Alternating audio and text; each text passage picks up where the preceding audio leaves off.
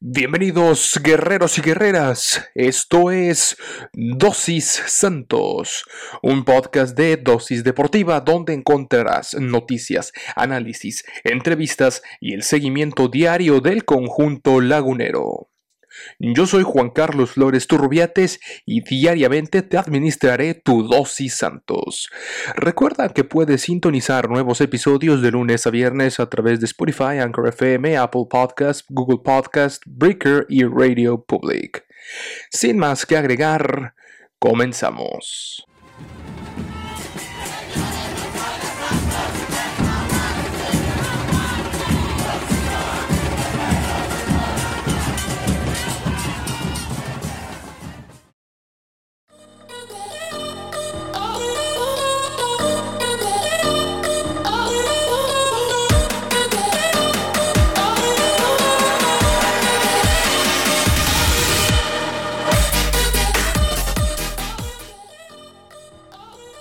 Señoras y señores, damas y caballeros, guerreros y guerreras, tengan ustedes un excelente martes 18 de mayo. Eh, estamos felices, contentos, no poder. Estamos realmente eh, felices de que Santos Laguna haya podido ahora sí, eh, sin problema alguno, despachado, sí, por supuesto, a los rayados de Monterrey, a los rayadetes, el Santos de la comarca lagunera, nuestros guerreros, eh, que aquí se lo comentamos, ¿eh? aquí se lo, se lo dijimos en el episodio anterior, la previa. Y bueno, ahora con el post, ¿qué le digo, señores? ¿Qué le digo? En realidad es una un, un, juego de locura, de locura total, total y absoluta en el estadio BBVA, en la casa de los rayados en el gigante eh, de acero. Una cosa simplemente maravillosa. Lo advertimos, el pronóstico ahí está. Uno por uno, señores. Uno por uno. No se necesitó más. Eh, un equipo que fue mentalmente superior a los rayados. Un Ahorita vamos a ver alineaciones hombre por hombre y las calificaciones de cada uno de ellos, por supuesto, faltaba menos, hombre. Nuestros muchachos, los de casa, están en las semifinales del Clausura 2021 de manera merecida, muy merecida lograron imponerse. Si usted me pregunta a mí cómo titular este episodio, no hay, no hay de otra. Este episodio se titula Cantera mata cartera.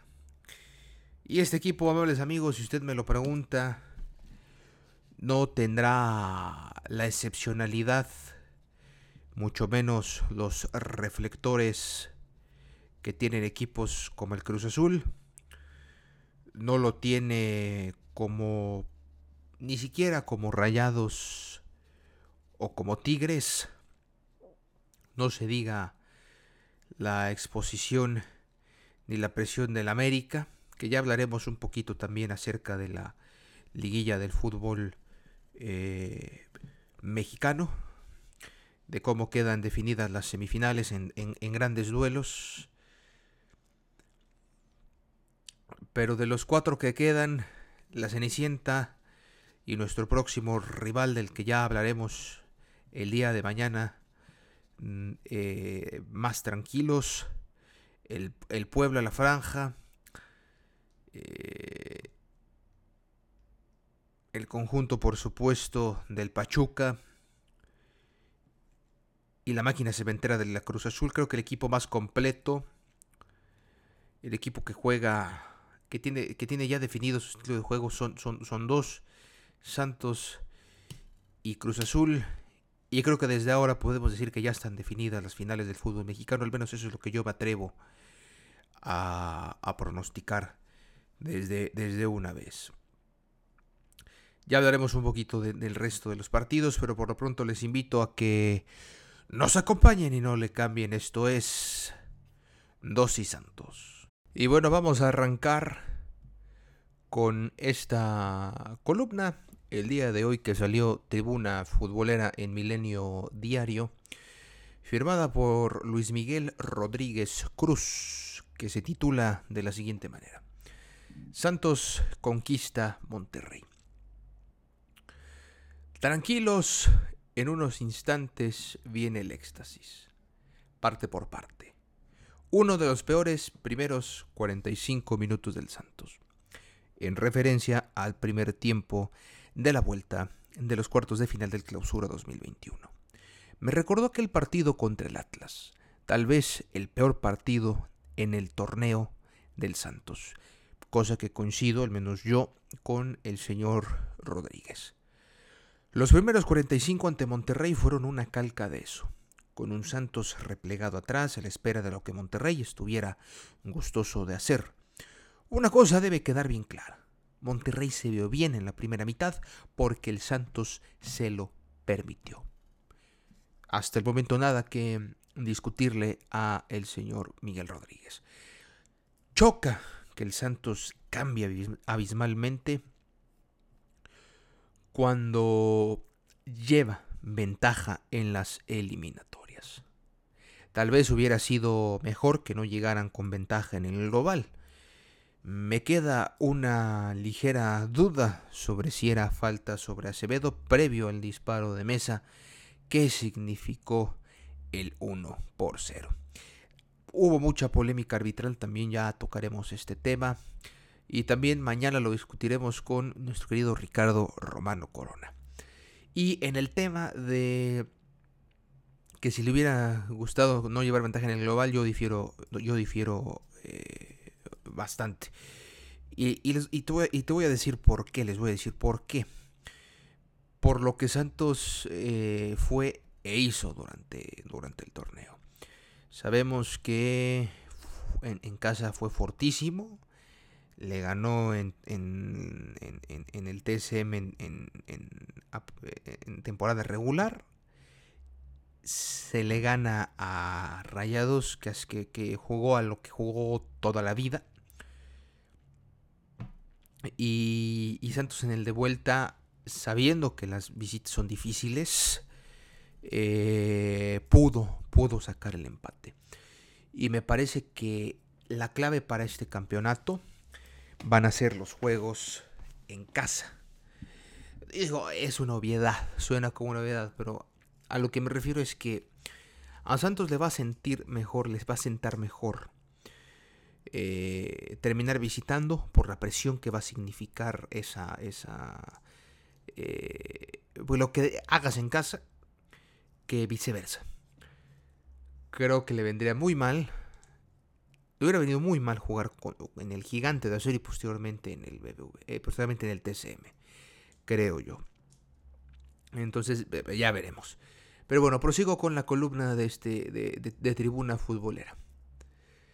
La única llegada de peligro del Santos en el primer tiempo, eh, seguimos hablando del primer tiempo, fue en una buena acción de Valdés, que mandó un eh, gran pase al área y Aguirre no llegó a cerrar la pinza a tiempo y solamente eso. El resto fue una actitud permisiva donde consistió por demás a un Monterrey que se cansó de tener la pelota, pero tampoco gozó de extrema claridad para llevarse una mayor ventaja.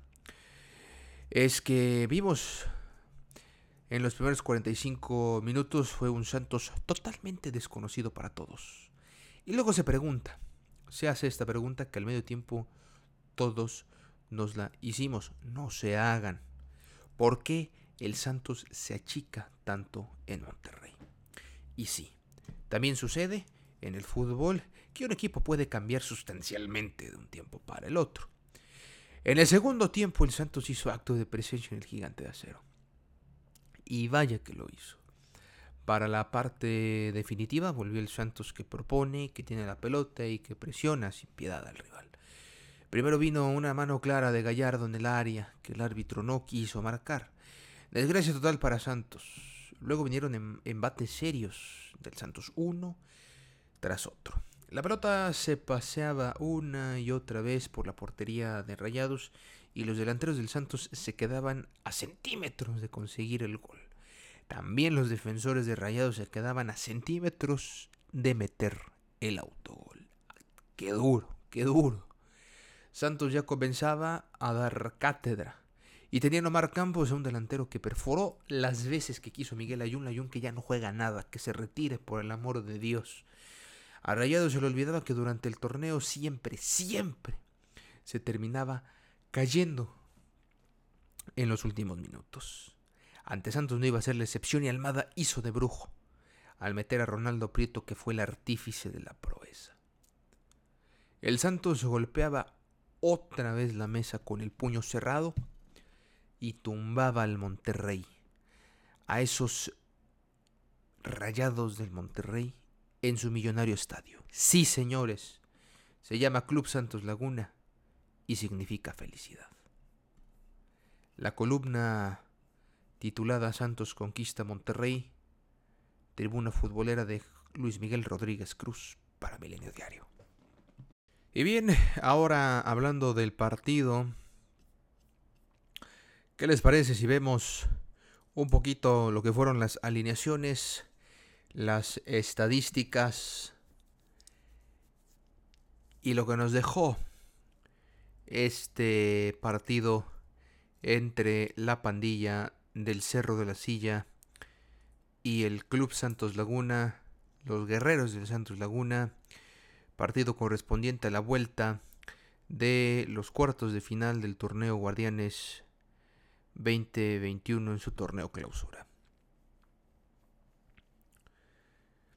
El conjunto local saltó en la portería con manos guangas Hugo González, un portero que no es malo, insisto, eh, pero que hoy Acevedo es infinitamente superior.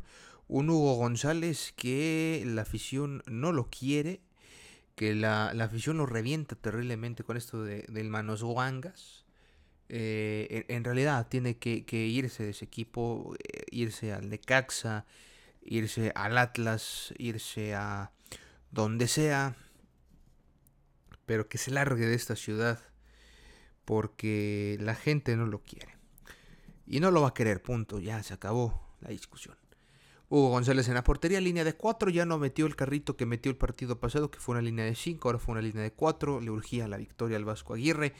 Estuvo en los laterales, por la izquierda, Miguel Ayun, que no jugó a nada, que, que, Omar Campos lo hizo suyo.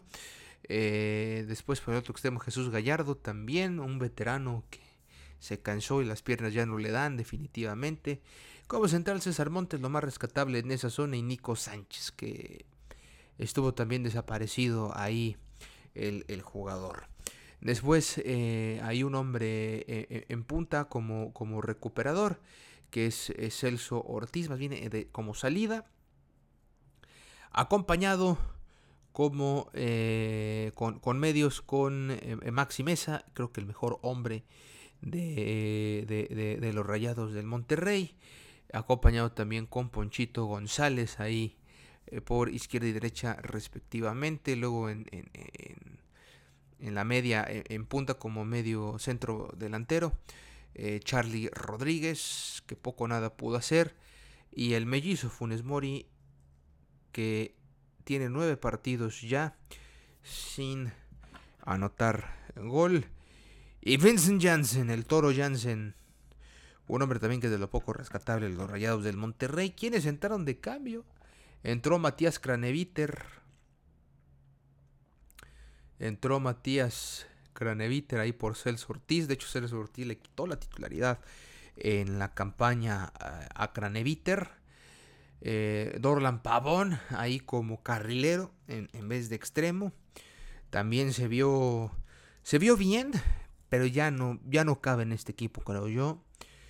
Y Stefan Medina, el colombiano, que también creo que ya, ya, ya no convencen, esa es la palabra, no convence este equipo dirigido por Javier Aguirre, que Zancadilla le tiró y le tiró con todo. ¿eh? Saludos a Miguel Arispe y a toda la gente que hace zancadilla diaria. Eh, mm, es la verdad. Es la verdad. Coincido, coincido con, con, Arispe y la gente de, de cancha eh, respecto a que muchos de estos jugadores están sobrevalorados. Y hoy lo vimos. Eh, mucha gente, bueno, coincido con ellos también en lo que mencionan de, de, del estilo de juego de Javier Aguirre, que es hacer el gol y echarse atrás. Hacer el gol y echarse atrás cuando tienes un plantel que en teoría, y cuando digo en teoría, eh, la teoría pues, es transfermarket.com, eh, nos dice que son jugadores carísimos y que por ende deben de tener un rendimiento espectacular. Eh, y no lo tienen. Y el estilo de juego de, a Aguirre no le quedó claro en todo el maldito torneo que no está dirigiendo al Levante. Eh, al Aguirre eh, está jugando como si fuera un equipo chico en España. Es un buen técnico, pero no se ha acostumbrado, no, no, está acostumbrado, está acostumbrado a dirigir equipos chicos. Eh, y cuando hablo de equipos chicos me refiero en realidad a equipos chicos. No me vayan a venir tampoco con que, Rayados y Tigres son equipos chicos. No, señores. Eh, a equipos como el Levante, los en el Rayo Vallecano, de ese estilo. Equipos que pelean la parte baja de la tabla, que pelean el descenso y que ante gigantes hay que hacer el gol y echarse para atrás. Aquí no. Aquí es al revés, que es lo que comenta eh, la, columna de Zancadilla el día de hoy. Yo coincido con eso. Eh, aquí es para que Rayados estuviera los 90 minutos como para que hubiera sido un juego como el de. Como el de. Para que jugaran como Cruz Azul. Para acabar pronto. Como el América, carajo. Ahí está la diferencia de la eliminación. Uno, uno, eh, uno, a uno lo eliminaron. Esto lo dijo Roberto Gómez Junco en Twitter. A uno lo eliminaron. Hablando de Solari. Como te eliminan cuando debes de, de de como cuando sabes jugar una liguilla, que es matar, a matar, a matar, en, la línea, con la cara al sol, como le llaman. A lo mejor como Santos debió haber sido eliminado, eh, suponiendo estos juegos de David y Goliat. No fue así. Se murió de poco nada. Ahora que Santos hizo lo suyo. Y lo hizo muy bien. Yo pronostiqué el 1-1, pero no lo pronostiqué de esa manera. Nunca dije que al minuto 90 íbamos a estar sobre el tiempo, no. Yo creí que iba a ser al revés. Que Santos iba a encontrar ese gol tempranero y se iba a echar para atrás. Y que al minuto 80, 83, 77, 80, 83 iba a venir Rogelio Funes Mori a abrir el gol y que iban a ser 5 o 10 minutos terribles. Eh, pero no fue así fue al revés. Yo dije, no, esto ya, ya, ya se acabó. Al minuto 88 yo estaba realizando ya otras cosas, ya esperando a que acabara. Desde el minuto 74, 75 yo dije, no, esto ya, ya no, no hay más. ¿no? Santos empezó a seguir, a seguir, llegada, llegada, llegada. Eh, no le presté atención al, partido porque también recibí visitas en, la casa. pero algo, algo me hizo, me hizo voltear a prestar atención al partido a partir del 88 y a partir de ahí dije, señores, aquí viene el gol. Aquí viene el gol. Y efectivamente cayó el gol, señores y señores, al 91. Qué barbaridad, lo grité como no tienen una idea en la casa, me andaban. Se me quedaron viendo y dijeron, bueno, este muchacho se está volviendo chango, ¿qué le está pasando? No, es la pasión que este equipo eh, nos hace despertar. Eh, y, que nos, y que nos ilusiona también, también eso es cierto. Eh, pero bueno, ya hablamos de, de, cómo se paró el equipo local, el conjunto de los Rayadetes. Vamos a ver ahora cómo se paró el equipo del Santos de la comarca lagunera. Y bueno, los dirigidos por el profe Almada saltaron a la cancha con Carlos Acevedo, que, discúlpeme, eh, discúlpeme, es un gran arquero, es un gran prospecto de selecciones, el futuro del marco de la selección mexicana, no hay duda de eso, pero es su primer torneo como titular, ojo con esto. ¿Qué significa? Eh, o más bien, eso fue factor a que Rayados pudiera concretar sus dos goles. Carlos Acevedo en el partido de ida, eh, con la lluvia y lo demás, un tiro largo, no lo atajó bien, no lo vidió bien, se la dejó al toro Jansen, y adentro que están cenando, el, el 2-1, ¿no? Posteriormente, en este partido, esta también eh, jugada, tiro de esquina, sale a, escupir. Escupe muy mal.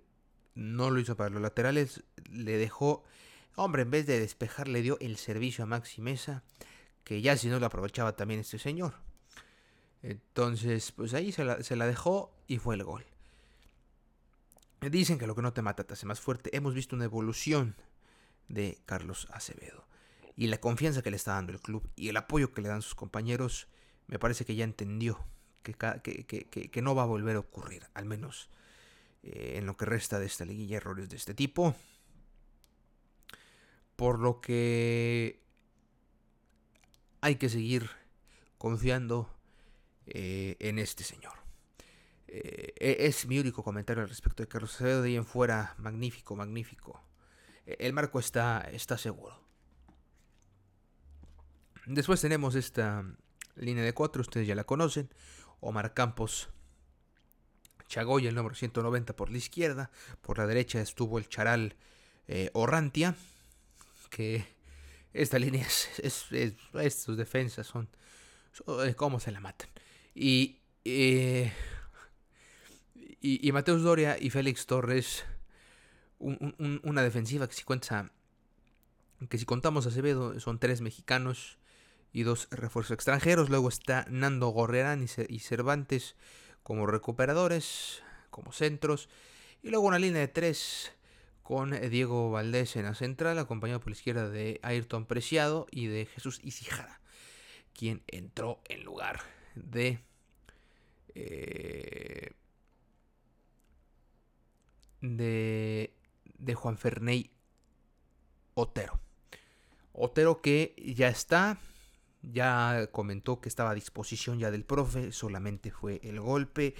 No lo quiso utilizar, no lo quiso arriesgar. Eh, lo va a usar contra el Puebla, sin duda alguna. Ya va a estar al 100%. Y vamos a tener a Juan Ferney Otero, quien había disputado los 17, quien disputó más bien los 17 partidos de temporada regular. Y era justo que tuviera su descanso, fue por lesión. Eh, creo que va a, le va a venir muy bien este, este tiempo en, la banca, eh, apoyando a los compañeros. Y, vamos a tener, va a volver Beto Cejo para el siguiente partido, lo cual es una buena noticia, pero ahí está eh, Isijara haciendo la talacha cuando se le necesita. Beto Cejo, quien también realizó cosas magníficas en este partido, no lo podemos no, no, se le puede reprochar nada. Ronaldo Prieto, bueno, ¿qué decimos? El hombre del partido, carajo. Eh, Andrés Ibarwen, que ahí va, es una buena opción de cambio, eh, no más, no más. Y Santiago Muñoz también que entró y que hizo cosas maravillosas al final, eh, Durisas y Durisas y Durisas a la puerta de los rayados. Y así fue como terminó 1 por 0, damas y caballeros. El Mudo Aguirre, Preciado Valdés y Cijara, Santiago Muñoz, Andrés Ibarwen, Rolando Prieto y Beto Osejo. Que fue el que salió por Gorreran, que, que jugó con dolor, eh. Ojo, jugó con dolor. Imagínense si así jugó con dolor, carajo. No, no me quiero imaginar si anduviera al 100. Acevedo se lleva, sin duda alguna, un 8. Omar Campos se lleva 8. Toda la línea defensiva se lleva un, un, un 8. Cervantes y Gorrerán también se llevan un 8. Preciado, Valdés y Cijada. Eh, eh, y, el modo Aguirre, todos, todos se llevan un 8 de calificación. Eh, no les puedo poner menos. Beto Osejo se lleva 7. Ronaldo Prieto se lleva el 10. No, Beto Osejo también se lleva un 8. Ronaldo Prieto se lleva el 10. Andrés Ibarwen eh, se lleva un 7. Y Santiago Muñoz también se lleva. Si no hubiera sido Prieto, hubiera sido Muñoz. Pero que caía el gol, caía el gol. Sin duda alguna. Eh, esas son las calificaciones. Este fue el parado. Y vamos a ver. Vamos a ver qué fue. Si, tenemos algunas declaraciones. Y antes de pasar a revisar las declaraciones del profe Almada, vamos a repasar un poco las estadísticas que nos dejó este partido. Remates a la portería. Bueno, más bien remates nada más. 17 para los Rayados, 8 para el Santos Laguna. Al arco, 5 para la, los de casa, 1 para el Santos. Con ese tubo, señores. Posición de la pelota, 57%. Escucho, 57% para, para, para los guerreros. 43 para la pandilla. Duro, duro. En cuestión de pases, 382 para Santos, 286 para Rayados. Precisión en los pases, 76 para Santos, 71 apenas para Monterrey. Si eres superior en la presión de tus pases, tienes las de ganar. Faltas 16 y 9. Tarjetas amarillas 4 y 2. Monterrey Santos. Y en las faltas 16 para Rayados, dicho sea de paso. No hubo tarjetas rojas, una posición adelantada para ambos eh, cuadros. Y también hubo 9 tiros de esquina para Rayados. Imagínense, balón parado. 5 eh, para el Santos. Esos fueron los numeritos. Ahora sí vamos a escuchar lo que dijo el profe Almada. Para Guillermo Almada, magnífico el pase en las semifinales del Guardianes 2021 al superar 3 a 2 en el marcador global al Monterrey. ¿Qué fue lo que mencionó? Somos la, somos la piedra en el zapato que nadie quiere enfrentar. Eso dijo el entrenador del Santos tras el empate 1-1 en el BBVA. Nadie nos quiere enfrentar, estoy seguro. Quizá otros planteles son más poderosos que nosotros, pero les vamos a dar guerra y batalla a cualquiera. El, uruguayo congratuló la labor de su plantel tras el gol al minuto 91 de Ronaldo Prieto, que aseguró el pase a la siguiente ronda. Lo más importante para nosotros es el triunfo. Lo que destacó sobre todas las cosas son las ganas de los futbolistas. Lo que destaco sobre todas las cosas son las ganas de los futbolistas. Sobre la polémica arbitral de César Arturo Ramos Palazuelos, quien revisó una mano clara de Jesús Gallardo en el bar y que no sancionó como penalti, negó dar declaraciones sobre la decisión. Después nos llega la multa, no podemos opinar. No hago las reglas, lo que debemos decir lo hará la directiva. Yo, creo que son más que una piedra. Son, más que, una piedra en el zapato. Son un equipo serio que tiene varios años trabajando, que conoce ya bien el fútbol mexicano el profe Almada y que sin duda alguna eh, las cosas van a ser mucho mejores para, eh, para el Santos. Creo que, creo que sí vamos a llegar a la final. Y va a ser contra el Cruz Azul. Y ahí. Y ahí, bueno. Bueno, ¿qué les digo, no? Eh, fíjense nada más también cómo son las cosas, ¿eh?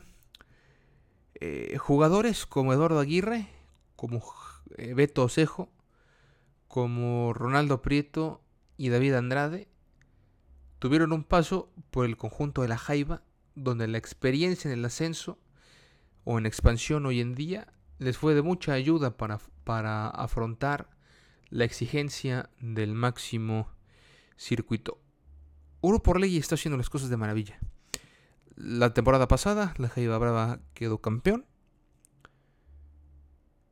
Esta temporada. Eh, esta temporada.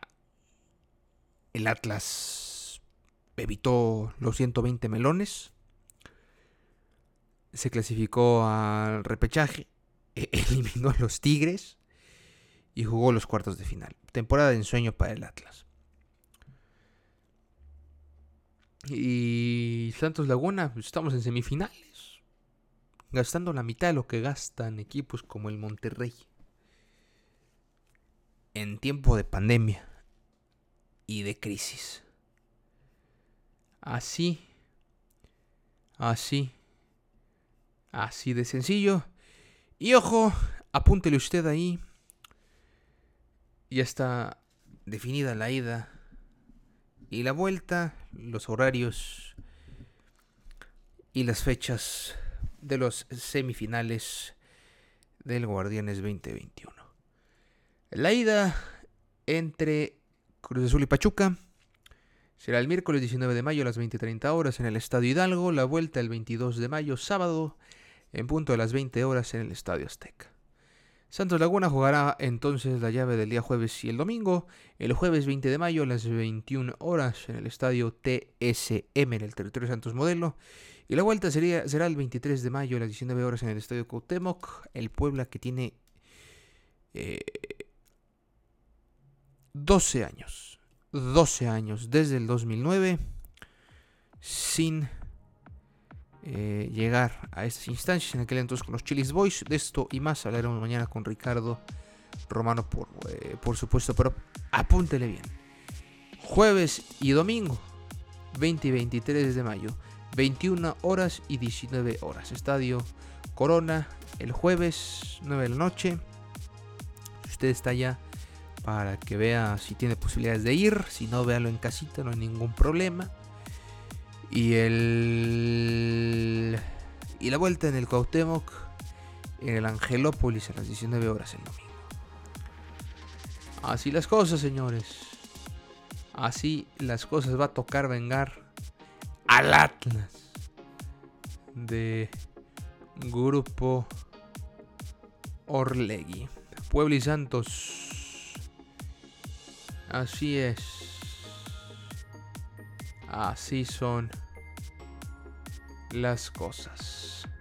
Amables amigos, muchísimas, muchísimas gracias por su atención. Esto ha sido todo. Amables amigos, damas y caballeros, que tengan ustedes muy buenos días, muy buenas tardes, muy buenas noches y hasta la próxima.